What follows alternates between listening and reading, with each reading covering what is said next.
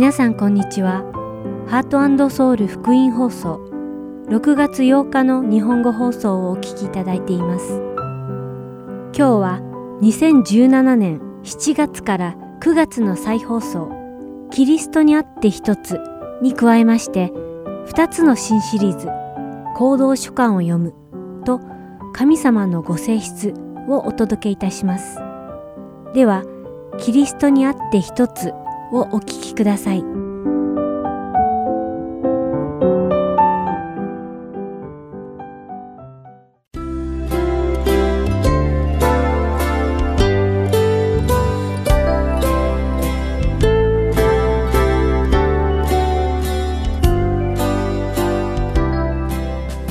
皆さんこんにちは。ハートソウル福音放送キリストにあって一つへようこそ。お相手のダイヤモンド優子です。この一週間も皆さんがイエス・キリストを仰ぎ見つつ、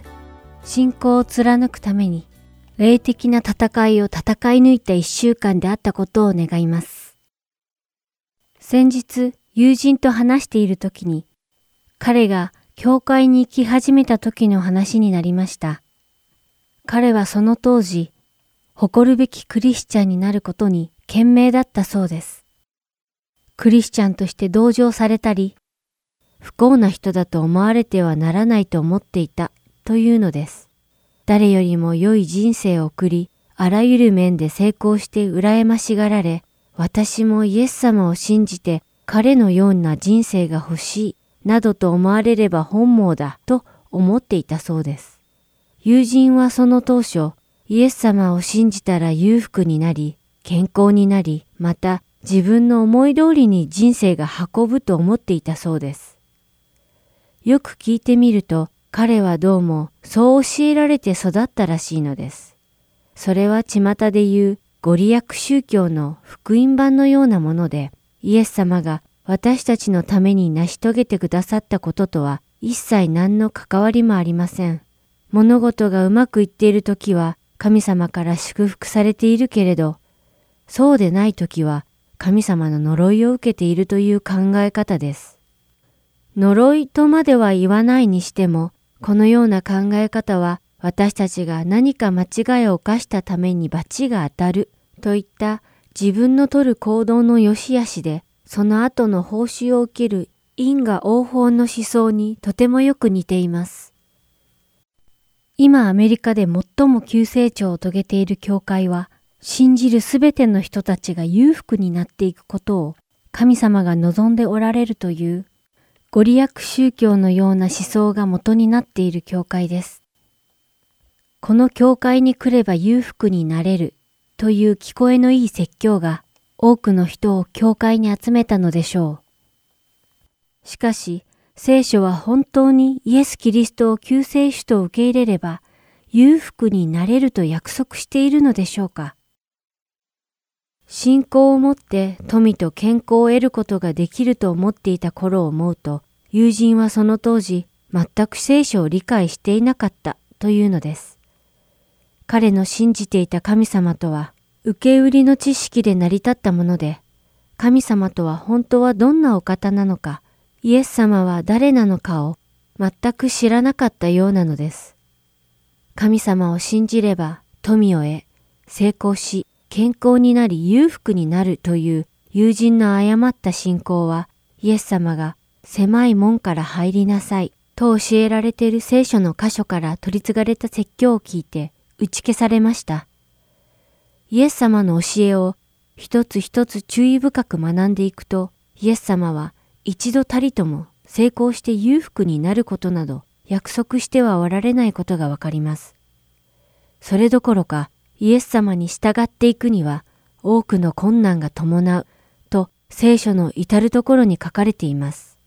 マタイの福音書5章にはイエス様が山の上で教えられた説教、三条の水訓と呼ばれる説教が記されていますが、その10節と11節をお読みします。義のために迫害されている者は幸いです。天の御国はその人たちのものだから。私のために人々があなた方を罵り、迫害し、ありもしないことで悪行を浴びせるとき、あなた方は幸いです。また、マタイの福音書7章14節では、命に至る門は小さく、その道は狭く、それを見出す者は稀です。とあり、マタイの福音書10章17節と18節では、人々には用心しなさい。彼らはあなた方を議会に引き渡し、街道で鞭打ちますから。また、あなた方は、私のゆえに、総督たちや王たちの前に連れて行かれます。それは、彼らと違法人たちに証しをするためです。と記されています。友人は裕福になれると思ってイエス様を信じたので、イエス様の教えを聞いて少々がっかりした様子でした。しかしこのような教えは、このプログラムに収まりきれないほどあるのです。テモテへの手紙第2、2章3節には、キリストイエスの立派な兵士として、私と苦しみを共にしてください。とあり、同じくテモテへの手紙第2、4章5節では、しかし、あなたはどのような場合にも慎み、困難に耐え、伝道者として働き、自分の務めを十分に果たしなさい、と言っています。また、ヤコブの手紙5章10節では、苦難と忍耐については、兄弟たち、主の皆によって語った預言者たちを模範にしなさい。と書かれており、ピリピ人への手紙一章二十九節では、あなた方はキリストのためにキリストを信じる信仰だけでなく、キリストのための苦しみをも賜ったのです。と書かれています。これらの御言葉は、イエス・キリストを信じる者がイエス様と共にするべく苦難や困難、これから受ける迫害について予告しています。使徒パウロはイエスにあって信仰で結ばれた者たちに向けてたくさんの手紙を書き記していますが、その中のテモテへの手紙第2、3章12節でこう言っています。確かにキリストイエスにあって経験に生きようと願う者は皆迫害を受けます。この御言葉は心がくじけそうになりますね。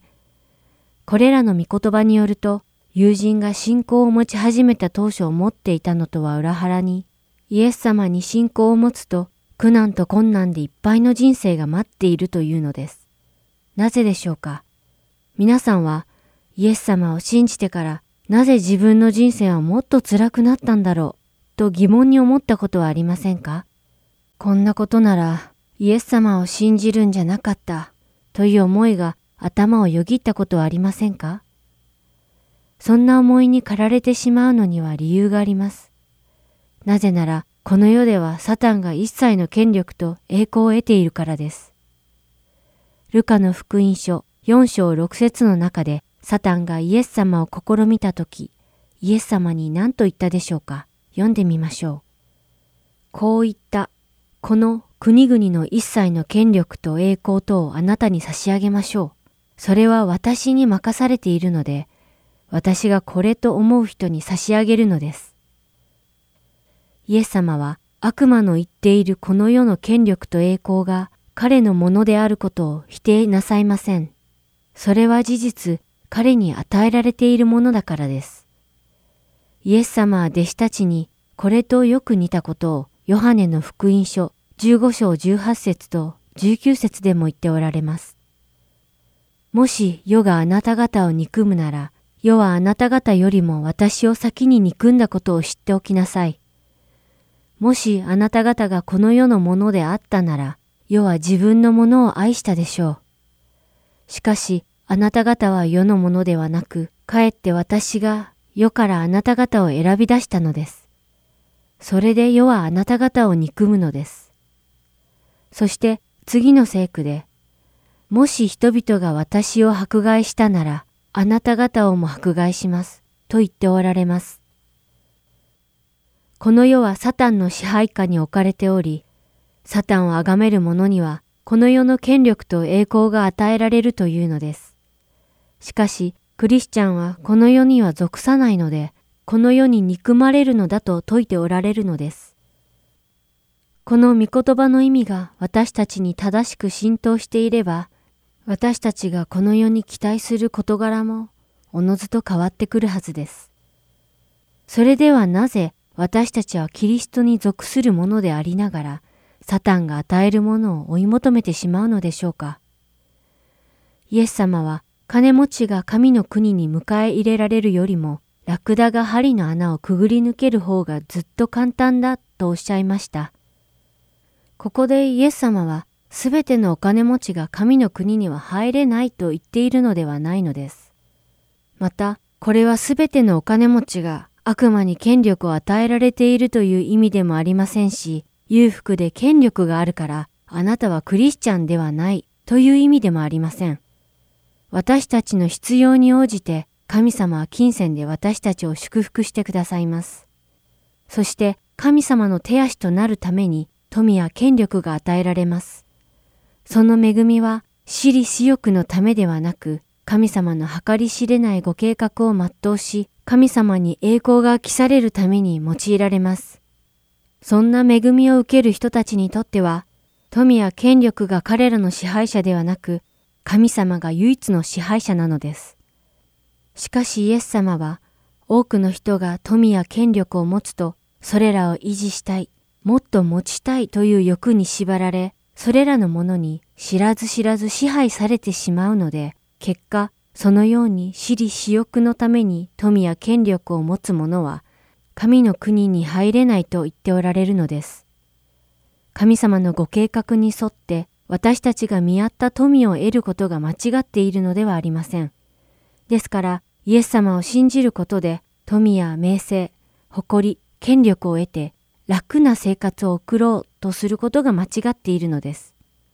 もしも富や健康を得ることこそが神様からの祝福とするなら、イエス様をはじめ、弟子たち、また命を投げ打ってイエス様に従うことを誇りとした人々は皆祝福されず、呪われたのでしょうか決してそうではありませんね。聖書には、キリストの名によって迫害され、殉教していった人々は祝福されていると記されています。マタイの福音書5章、10節と11節で、イエス様は、義のために迫害されている者は幸いです。天の御国はその人たちのものだから。私のために人々があなた方を罵り、迫害し、ありもしないことで悪行を浴びせるとき、あなた方は幸いです。とおっしゃっています。また、イエス様が宣教の場に弟子たちを送り出す際に、マタイの福音書10章16節で、いいですか？私があなた方を使わすのは、狼の中に羊を送り出すようなものです。とおっしゃっています。なぜイエス様は弟子たちにライオンのような力を与えて狼のもとに送り出さなかったのでしょうか。それは私たちイエス様を信じる者はこの世に希望を置かないからです。御言葉を読んでみましょう。私たちは見えるものにではなく見えないものにこそ目を留めます。見えるものは一時的であり、見えないものはいつまでも続くからです。これはコリント人への手紙第2、4章18節の御言葉です。神様を信じる者には永遠の命が約束されています。だからこそ私たちはこの世に希望を据えるのではなく、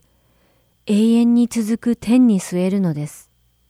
信じる者の人生は狼の中の羊のようです。ですから困難、迫害、そして信仰者に向けられる憎しみが待ち受けるのは避け得ないのです。私たちの信仰生活を振り返ってみましょう。イエス様の血潮によって罪をあがなわれ、新しく生まれ変わった自分がいるだろうか私は天に宝を積んでいるだろうかそれともこの世の楽しみを求めて、この世で楽に生きようとしているだろうかいつまでも続く見えないものに、それとも今見えている一時的なものに焦点が当たっているだろうか。今一度永遠の命を念頭に自分の価値基準を振り返ってみてはいかがでしょうか。自分の肉のために巻くものは肉から滅びを刈り取り、御霊のために巻く者は、御霊から永遠の命を刈り取るのです。ガラテヤ人への手紙、六章八節の御言葉です。この一週間も皆さんが朽ち果てるこの世のものにではなく、永遠の命にすべての希望を置くことができるようお祈りして、今日のキリストにあって一つ終わります。最後までお付き合いいただきありがとうございました。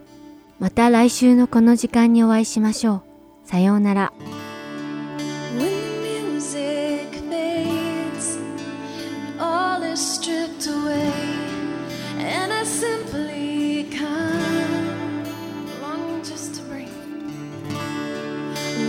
Just to bring something that's that will bless your heart. I'll bring you more, I'll bring you more than a song, for a song in itself is not what you have required. You search much deeper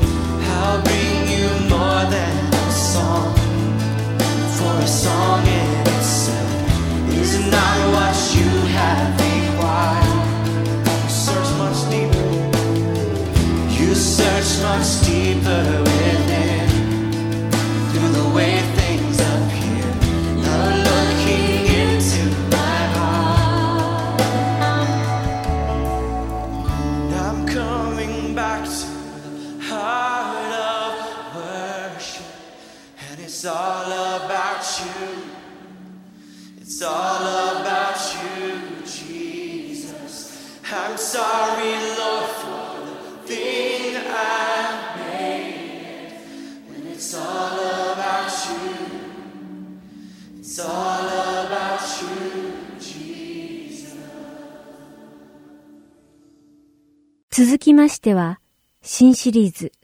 行動書簡を読むをお聞きください。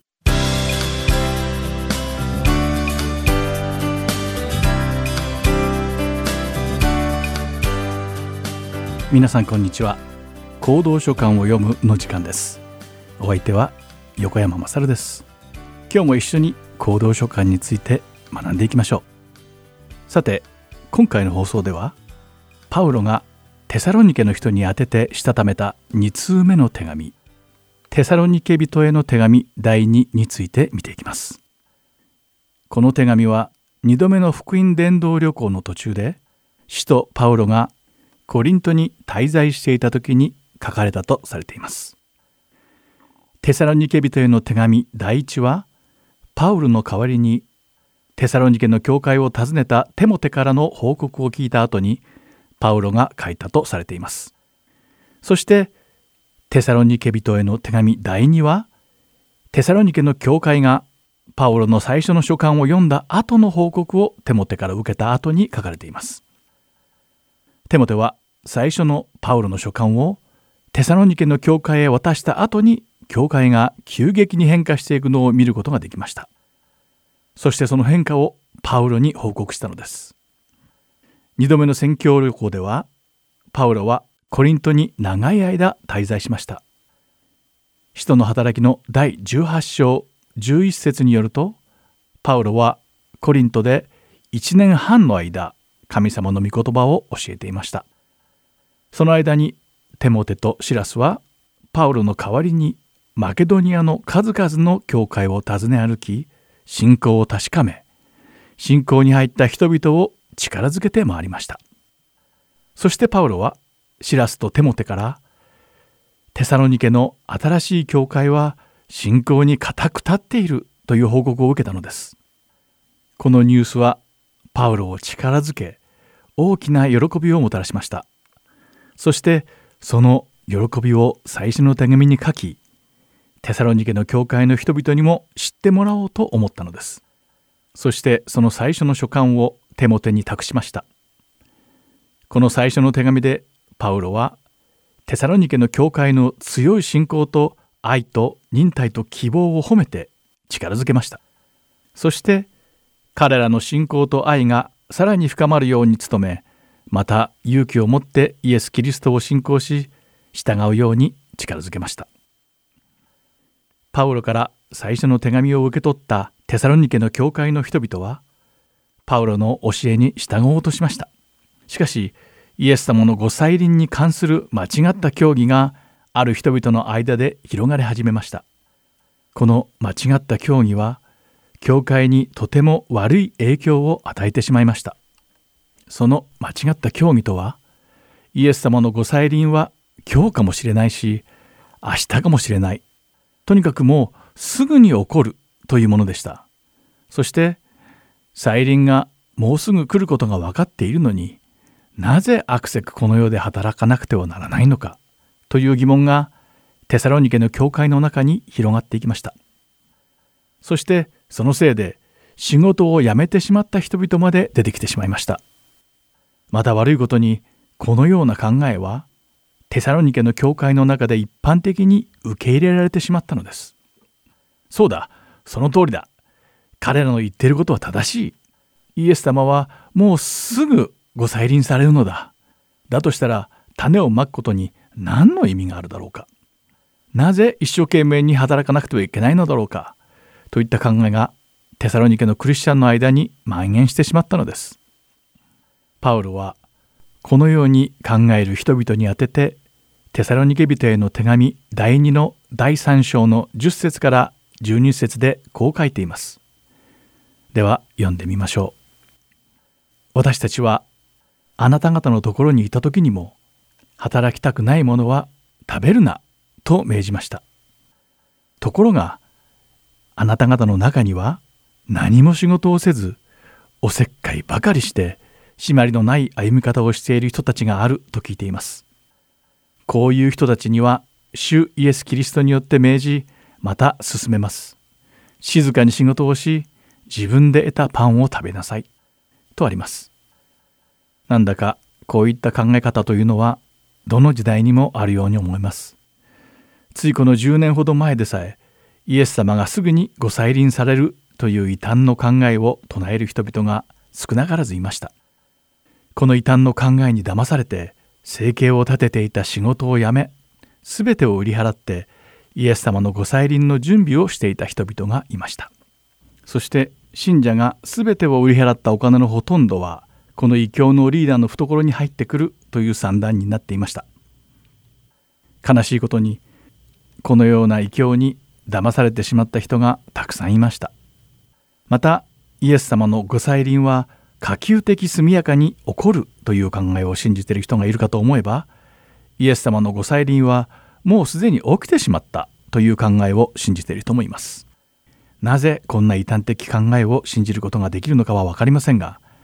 当時のテサロニケのクリスチャンの中にもイエス様のご再臨とともにクリスチャンに対する迫害が始まるだろうという説を信じている人々がいてもう実際に迫害を今受けているのだからそれこそがイエス様のご再臨がすでに起きてしまった証拠だと言っています。この異端の説の最大の問題点はイエス様を信仰している人々がイエス様のご再臨の際にイエス様に会うことができず本当に救われているのかどうかが不安になってしまうということですこのような人々に対してパウロはテサロニケ人への手紙第2の第2章の1節から3節でこう述べています。さて兄弟たちよ私たち主イエス・キリストが再び来られることと私たちが主の身元に集められることに関してあなた方にお願いすることがあります。霊によってでもあるいは言葉によってでもあるいは私たちから出たかのような手紙によってでも死の日がすでに来たかのように言われるのを聞いてすぐに落ち着きを失ったり心を騒がせたりしないでください。誰にもどのようにも騙されないようにしなさい。なぜならまず廃墟が起こり不法の人すなわち滅びの子が現れなければ主の日は来ないのです。とあります。パウロはテサロニケの人たちにイエス様のご再臨はまだ起きていずそれが起きた時には一体どのような様子になるのかを説明していますまずイエス様がご再臨される前にはサタンによる神様に対する大きな抵抗が起きるはずでその後にイエス様が来られると言っていますそしてその時期には神様の恵みによって教会の信仰が強く保たれるということを知らなくてはならないのです。パウロが宣教していた時代にテサロニケではクリスチャンに対する大きな迫害が起きました。聖書学者によるとこのテサロニケはローマの皇帝ネロによるクリスチャン迫害が始まる前に起きた最も大きな迫害を受けた都市であるということです。ステファノとヤコブがエルサレムで殉教しましたがこれはユダヤ人クリスチャンとユダヤ人の間に起きたいさかいの結果によるもので信仰に入った違法人クリスチャンたちに対する迫害とは少し事情が違いますこのテサロニケで始まった迫害は違法人クリスチャンに対する最初の迫害であったと信じられています。幸いなことにテサロニケのクリスチャンたちは何とかうまく乗り切ったようです。そしてそのことをパウロは第一章の4節から5節で褒め耐え忍ぶようにと勇気づけています。ではその箇所を読んでみましょう。それゆえ私たちは神の諸教会の間であなた方がすべての迫害と観難とに耐えながらその従順と信仰を保っていることを誇りとしています。このことはあなた方を神の国にふさわしいものとするため神の正しい裁きを示す印であってあなた方が苦しみを受けているのはこの神の国のためです。と書かれています。迫害や苦難によって信仰が揺らいでいる人々に向けて神の御国は苦痛に耐え忍ぶ価値があるところであるとパウロは勇気づけているのです。そして続けて5節でパウロは神様は迫害を受け困難に耐え忍んだ人々に報いてくださると言っています。だから希望を持って迫害や困難に耐えなさいと力づけているのです。パウロはテサロニケのクリスチャンたちが誘惑され信仰が揺らいでしまっているのではないかと心配していました。そしてイエス様のご再臨に関する異端の説も気にかけていました。パウロは自分が説いた福音だけにとどまるようにと忠告しました。テサロニケ人への手紙第2の第3章の3節から6節でしかし主は真実な方ですからあなた方を強くし悪いものから守ってくださいます私たちが命じることをあなた方が現に実行しておりこれからも実行してくれることを私たちは主にあって確信しています。どうか主があなたの心を導いて神の愛とキリストの忍耐とを持たせてくださいますように。兄弟たちよ、主イエス・キリストの皆によって命じます。締まりのない歩み方をして私たちから受けた言い伝えに従わないでいるすべての兄弟たちから離れていなさい。と書いています。私たちはたくさんの異教や異端の教えがあふれ誘惑され騙されて間違った選択をしてしまいやすい時代に生きていますパウロがここで言っているように私たちは聖書に書かれた教えに戻り御言葉の中に生きないといけないのです。今回の放送はここまでです。また来週行動書簡を読むでお会いしましょう。お相手は横山勝でした。さようなら。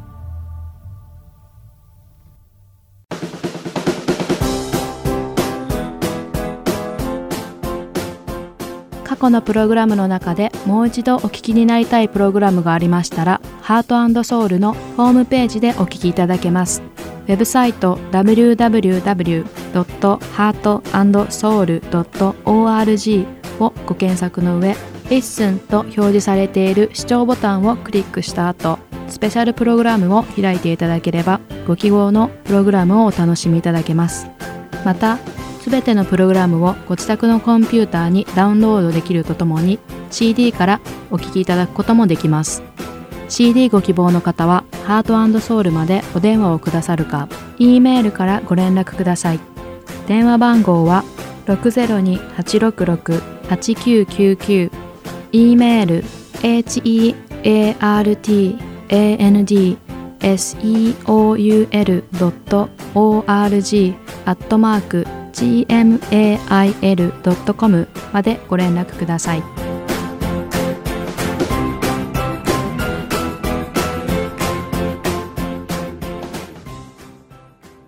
次は、神様のご性質をお聞きください。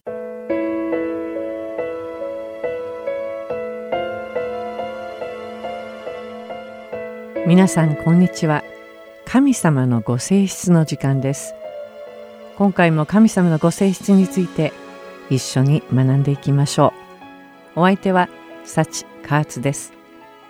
皆さんは病気になったり医者にある病気を宣告された時神様にその病気を治してくださいとお願いしたことはありますか？あるいは誰かのために病気を治してくださいと神様にお祈りしたことがありますか？神様は私たちのことを本当によくご存知であられ、細胞からそれを構成している分子や電子、中性子そして陽子、そしてさらにそれらを構成している素粒子に至るまで、すべてを把握しておられます。また神様は、私たちがかかる可能性のあるすべての病気についてもご存知であられ、何が原因で痛みが生じるかも知っておられます。そして神様は私たちを作ってくださったので、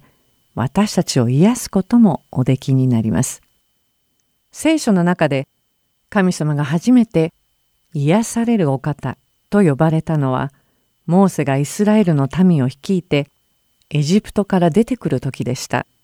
イスラエルの民はすでに航海を歩いて渡った後、スレの荒野を3日間さまよっていました。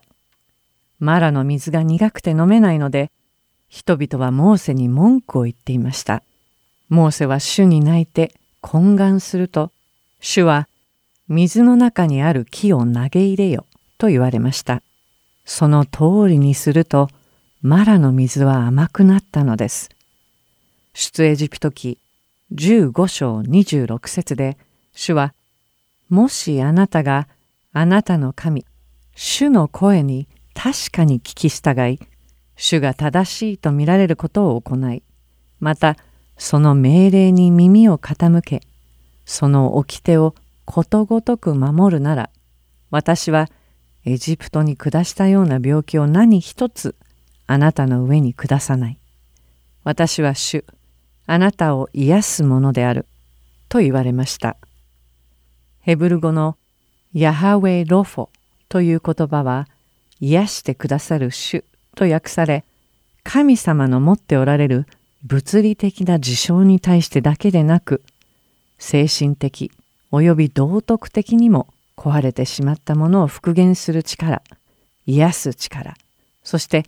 正す力について述べています。ヘブル語の原型動詞であるラファには、癒すという意味があり、旧約聖書には約70回も出てきます。神様は偉大な癒されるお方であり、新明記32章39節で、今見よ、私こそそれなのだ。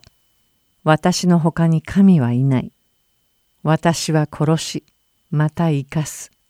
私は傷つけ、また癒す。私の手から救い出せる者はいない。と宣言されています。列王記第二20章3節でヒゼキヤ王は泣いて神様に祈ります。そしてその後の五節で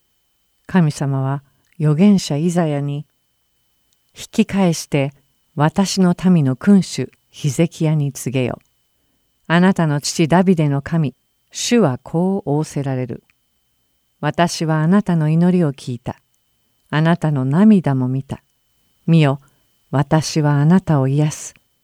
三日目にはあなたは主の宮に登る。と告げられました。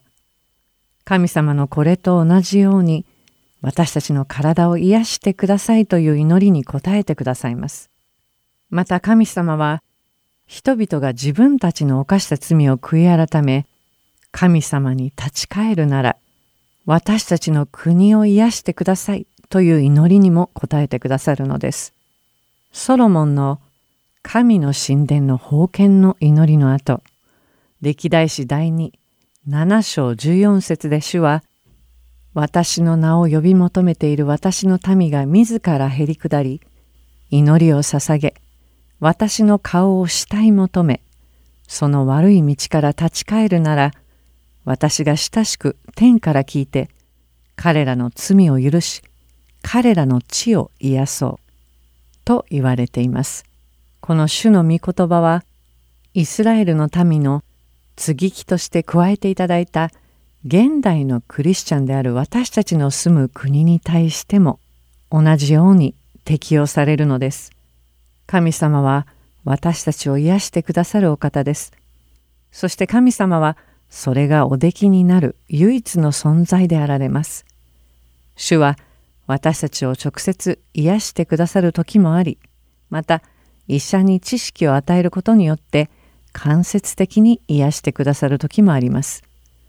キャサリン・マーティンは彼女の著書「神の名において信じる」の中で私たちは日々の生活の中で毎日癒しを経験しています。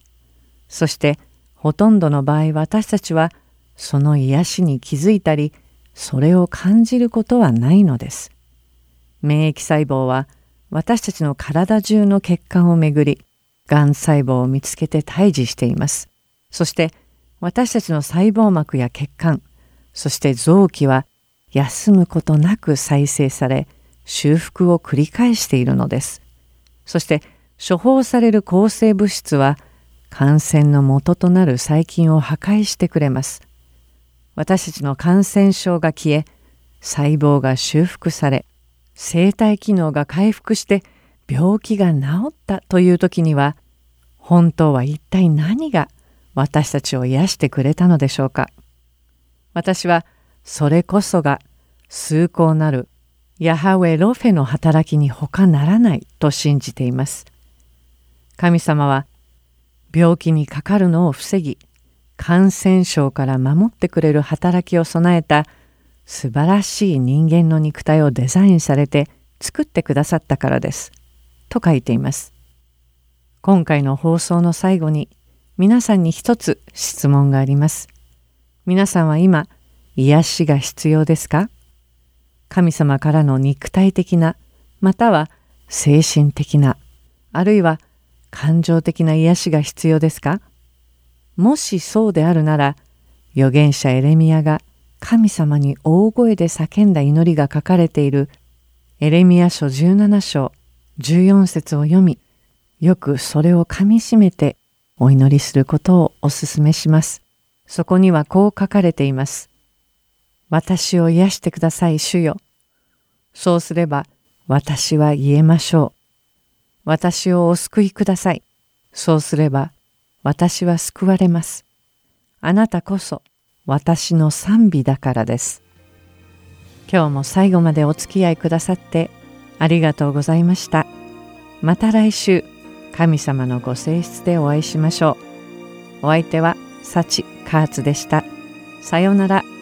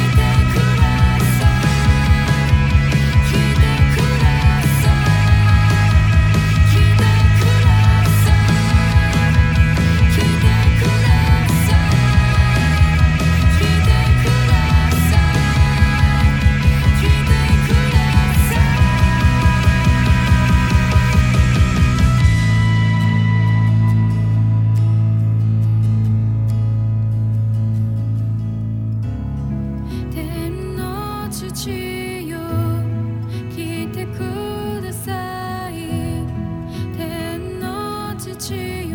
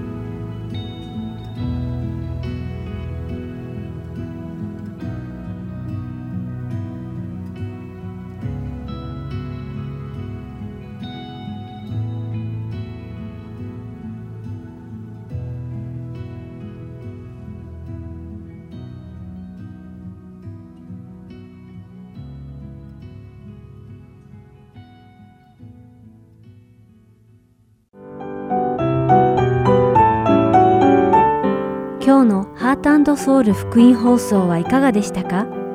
最後までお付き合いくださりありがとうございました。また来週お会いしましょう。